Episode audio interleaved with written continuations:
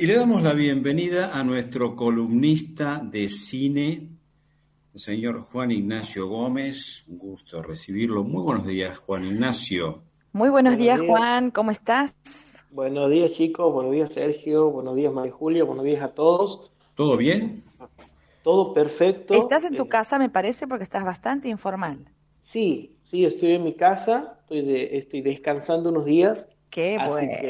No, la semana que estamos de feria, estamos de feria, ¿verdad? Exactamente, de feria judicial que no coincide con las vacaciones del gesto de lo que es la administración pública, este, algo que no suele pasar, creo que es la primera vez que pasa, este, ah, pero bueno, el lunes que viene se retoma la actividad judicial, pero entran en vacaciones todo el gesto de la administración, todo lo que es administración pública, docencia, etcétera, entre las dos semanas de vacaciones que corresponden a julio, pero el Poder Judicial ha decidido entrar antes. Así que. Bien, bueno, la columna de información de, las vacaciones de la Administración y del Poder Judicial. Exactamente. entramos, Quería hacerte una pregunta hoy, que es el Día Mundial del Rock, y que me eh, digas, ¿cuáles son las tres mejores bandas de la historia del rock? Eh, eh, Beatles, Rolling Stone, Pink Floyd. Listo. Listo. Una pregunta demasiado fácil, ¿no? Ah, demasiado fácil. Obviamente, hablamos de tres, pero tenemos que nombrar por lo menos 20 bandas argentinas. Led Zeppelin, este, hablado, aparte bandas. Mucho más, mucho más abajo de esas tres que mencionaste, a Led Zeppelin, ¿no? No, y algunos, últimamente, ojo, últimamente hay como una... Queen mencionaría yo, quizás Genesis. Exactamente, Genesis. Hay, hay una como una especie de, en los últimos años, de reivindicación de Led Zeppelin. Entonces, por ahí uno encuentra mucha gente joven que es, es, fanática de Led Zeppelin. Bueno, tenían, un, tenían una, una voz espectacular en Robert Plant, ¿no? Eh, Robert Plant era, era... Y un guitarrista de aquellos en... Si no me, Jimmy Page. El Jimmy Page. Jimmy, Page. con su guitarra de, no sé, ocho cuerdas, 12 cuerdas, no sé de cuánto sí, unía, eh, unía, dos guitarras, entonces tenía 12 cuerdas. Dos brazos de guitarra. Dos brazos de guitarra. La verdad que Jimmy Page es tremendo y Robert Plant también. Lo que pasa es que después eh, solista no, no, han hecho gran cosa. Robert Plant se ha dedicado a otra cosa, pero Led Zeppelin era tremendo. Igual podemos nombrar también 100.000 bandas más. O sea, sí. que, eh, Oasis, no sé, eh, por ejemplo, claro. Que entramos a los 90. Este, la verdad que es impresionante, pero bueno, yo me quedo con esas tres, ¿no? Que son las que más disfruto escuchar. ¿Y si tuvieras que mencionar tres de la Argentina? Y si es bandas y no solista, me parece que la banda más importante, me parece a mí en términos de, de influencia y de composición, me parece que es Serú Girán. Este, yo, lo pondría Serú Girán, obviamente Soda Stereo, eh, obvio. Y el tercero, la verdad que no me animo porque tengo miedo de dejar afuera a, otros. Pero me parece que si yo tendría que poner mis favoritas, las dos, sería Serú Girán y, y, y Stereo. A la, a la tercera tal vez la pondría Manal, porque es una banda que ha influenciado una barbaridad este, y sin embargo no, no, por ahí no tiene la repercusión que tiene que tener. También tendríamos que hablar de Almendra, obviamente, la, la, primera banda de, de, Spinetta, de Los Gatos, la primera banda de, de Nevia. La verdad que tendríamos para hablar de 20, 30 bandas mínimo. Bueno, yo incluiría ahí en los primeros lugares a los redonditos de Ricota. Eh, totalmente, totalmente. Por eso y uno por sin olvidar a Sumo. Eh, lo que pasa es que, por eso digo que es muy difícil porque eh, hay bandas como Sumo sobre todo, que han tenido una influencia muy grande en el futuro, de hecho me parece a mí que hoy el, el rock nacional es un 50% Sumo, 50 o 60%, este, y la verdad que por ahí uno no, no, no ve si tiene la, la, el reconocimiento que tiene que tener, ¿no? Lo mismo que los redondos. No, el, sí, tema de, sí, el tema de los redondos es que por ahí como ellos tienen otra tenían otra forma de difundir y todo, los ha hecho medio, medio enemigos de la industria pero por eso decir tres bandas es mucho. Yo, yo lo pondría a un Girán porque está Charlie García y lo pondría después a, a, a Soda Stereo porque es innegable lo, lo, lo que claro. significa Soda Stereo, ¿no? Aparte me encanta. Muy bien, bueno, vamos al cine, Juan Ignacio, ¿te cine, parece? Sí, después hacemos una columna buenísima de rock Este, aquí tengo la guitarra todo, así que nos ponemos Esa. Con un tema en vivo. Y, la muestro para que vean que no, es mentira ni es Muy bien. ¡Qué sorpresa! Hay, que ver, hay que ver si sabe tocarla. Eh, claro, claro. Este, sí, bueno, eh, por ahora lo he mostrado. Vamos a ver después. Eh, entramos, entramos al cine y la verdad que voy a hablar de una película que yo tenía la data de que se la estrenaba este jueves, no se estrena este jueves, se estrena la otra, el otro jueves, la otra semana, pero la verdad que eh, lo vamos a hablar ahora. La película se llama Un lugar en silencio 2.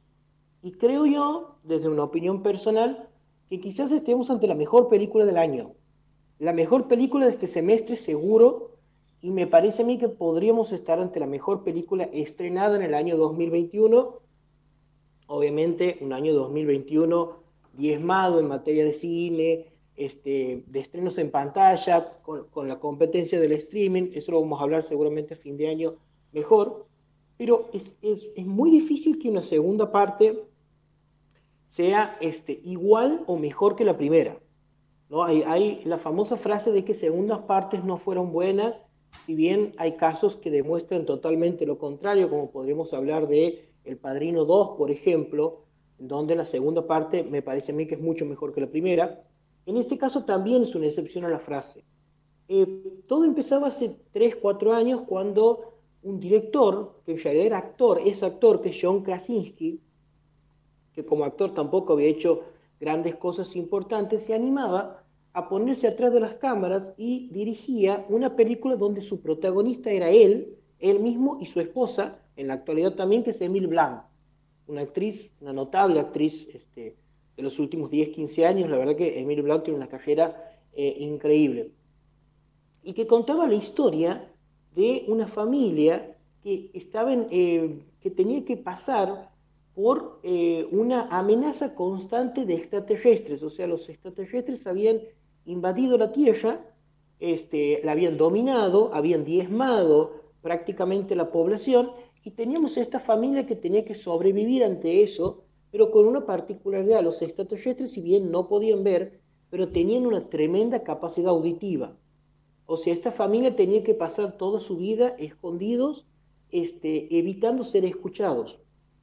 A partir de ahí la película se convertía en, la verdad, una, una fiesta del recurso cinematográfico de la audición, a tal punto que este, la película ganando un Oscar por los efectos sonoros como no podía ser de otra manera, porque el grado de tensión que genera la película, precisamente en esa utilización del sonido que hace constantemente, la verdad que es una, cosa pocas veces vista este, en el cine. Lo ha convertido que una película de una hora y media, que la podríamos catalogar hasta de película de terror, la verdad se convierte en una película muy notable precisamente por la utilización del recurso cinematográfico, que si bien estamos hablando del sonido, pero también había otras este, pericias muy grandes por parte del director que es John Krasinski, este, como por ejemplo eh, la, secuencia inicial o el montaje inicial, para hablar técnicamente, que veíamos a esta familia caminando en medio de un bosque para pasar a un pueblo totalmente desolado este, y después a un supermercado, siempre despacio, siempre sin hacer ruido, siempre este, evitando hacer cualquier sonido que pueda alertar, obviamente, a estos este, animales que han invadido la Tierra y que terminaba con, no voy a decir cómo, pero terminó, eran 10 minutos de pura tensión que terminaban de una manera horrorosa desde el punto de vista del sentimiento de la familia. Eh, esta, esta película, que es la que estoy describiendo, ha tenido una secuela que se estrena precisamente la semana que viene y que es igual o mejor inclusive que la, que la primera parte. Esta familia va a volver eh, el protagonista principal, eh, no lo quiero contar, pero los que han visto la primera película saben más o menos por qué no lo quiero contar. Este, pero esta familia va a volver, va a tener que salir del lugar, eh, empieza exactamente en el mismo lugar donde ha terminado la primera, o sea, es una continuación en la línea de tiempo de forma inmediata. Va a tener que salir y cuando salgan, esta vez la mujer con, con dos hijos y un bebé, cuando salgan se van a encontrar otra vez amenazados con estos animales que vienen de otro, de otra, de otro, de otro mundo, pero en este caso no solamente va a tener la amenaza de esta de, de estos seres, sino va a tener la gente del exterior. O sea, aquí la película se va a centrar también en la relación que va a tener esta familia con los sobrevivientes, sobre todo con uno, que es un personaje misterioso en la película, que no sabemos muy bien hasta el final qué papel juega, que está compuesto por un actor bastante reconocido, aunque el nombre no les va a decir mucho, que se llama Cecilian Murphy. Para los que no, no le ubican el nombre, es el que aparece en la trilogía de, de Batman, la de Christopher Nolan, que aparece ahí este, con un, como un ladrón, bueno, es un personaje bastante particular. Él aparece en la película, él ayuda a la familia, vamos a ver cuáles son los verdaderos intereses, si realmente tiene un interés altruista o no lo tiene, eso no lo voy a, no lo voy a develar, pero vamos a ver si cómo se comporta el resto de la sociedad, los sobrevivientes, que obviamente como todo cataclismo, porque de hecho, en definitiva, esto también cuenta un, un cataclismo, este, vamos a ver cómo se comportan. ¿no? Y vamos a ver si hay esperanza en este mundo totalmente desolado. Y otra vez volvemos a la utilización del sonido. En este caso, me parece que un poco superior a la primera parte, porque aquí juegan también con el sonido de los pasos, con el sonido del movimiento de manos. La verdad que la película, desde la utilización de los recursos cinematográficos, es una genialidad. Eh, a todo esto se le suma también una de las chiquitas, una de las niñas de la familia, que tiene precisamente también un problema auditivo. O sea, hay todo una, un trasfondo bastante interesante en lo que es esta película, que lo vuelvo a repetir, eh, se ha estrenado hace tres años, cuatro, sin ningún tipo de, de solemnidad, ni, no, no, apenas se ha estrenado, tiene una repercusión tremenda. Tremenda. ¿Puedes repetir el nombre? La película se llama Un lugar en silencio 2 que sería A Quick Place, parte 2. Los que quieran ver la 1 está en Netflix, así que la 1 la pueden ver tranquilamente, está en ah, Netflix. Buenísimo. Eh, sí, y la, ¿Y la, televisión. ¿Y la, que viene ahora la vamos a poder ver en el cine? La película va a estar en el cine, no es una película que se puede encontrar en, en, las plataformas que eh, uno suele usar. Este, obviamente estamos hablando todo desde los términos de la legalidad. Pero no se estrena esta semana, decías. No, la, esta, no, se estrena la semana que viene recién. Este jueves sí se va a estrenar este, la segunda parte de Space Jam, que son los que tenemos cierta edad. Eh, hemos ido al cine año 91, 92 a ver la primera parte donde estaba Michael Jordan con ese personaje genial de la Warner Brothers que es este ah, eh, Bugs Bunny y el resto de los personajes de la Warner como el Pato Lucas y y todo bueno. muy gracioso, lo veo con una película notable. Esta segunda parte no la he visto todavía, pero por las críticas que estoy recibiendo me parece que va a tener unos cuantos pulgares abajo. Ah, me parecía. Sí, sí, me parece que... la veía venir. Sí, no anda, no anda funcionando muy bien. Lo que sí se estrena, que tampoco lo he visto, pero este sí, no, no sé si recomendar porque no lo he visto, pero siempre es una buena, una, una buena noticia, se estrena una película más de La Purga. Esa saga que se ha iniciado hace 10 años más o menos, en donde vemos esa sociedad tan violenta que tiene un día al año en donde por 12 horas no hay ningún tipo de ley que valga y uno puede cometer cualquier tipo de delitos, entre ellos obviamente el homicidio. ¿Y sigue en cartelera nadie? Eh, sigue en cartelera nadie, así que también es una buena, es una excelente película. Opción. Es una buena opción para ver, es una excelente película de acción. y la purga siempre, sí, y la purga siempre es una, perdón, va a seguir en cartelera, estoy, estoy dando mala información, va a seguir en cartelera este jueves. Claro. El jueves no está más. y hay promoción, ¿no? En los cines. Hay promoción dos por uno los lunes. Dos por uno los este, lunes. Los lunes, si no el cine de, la banda, que es el, el, cine Teatro Fancy, que siempre tiene un precio un poco más, este, un poco más chico. Pero bueno, no se pierdan de esta semana. Yo tendría que recomendar algo, por más que no lo he visto, es La Purga, porque es una saga que a mí me encanta y, porque siempre está ahí y porque es bueno, yo voy a recomendarle, yo voy a recomendarle a, usted y a nuestro, a María Julia y a Claudio y a nuestra audiencia también. Una película que está accesible porque está en Netflix. Capaz que ya la has visto, Juan. La felicidad de Lázaro. Eh, no, tremenda. ahí está. Ah, ¿la viste? no solo lo he visto, sino que he hablado en esta columna, así que eh, eh, Sergio Salerno... Ah, no lo recordaba, perdón, perdón. Sergio Salerno tiene un cero hoy, ya le aviso a mi profesor Cheín de italiano no, pero él, el compañero Salero lo ha visto por tu recomendación. Ah, claro, Eso claro. Es lo que vos no sabes. Dos años después, está bien. Hubo, una, hubo un martes que no vine a la radio. porque me parece, sí, si no, lo recordaría. ¿eh? No, no eh, la verdad que, para ser sincero, hemos hablado hace como dos años de la película.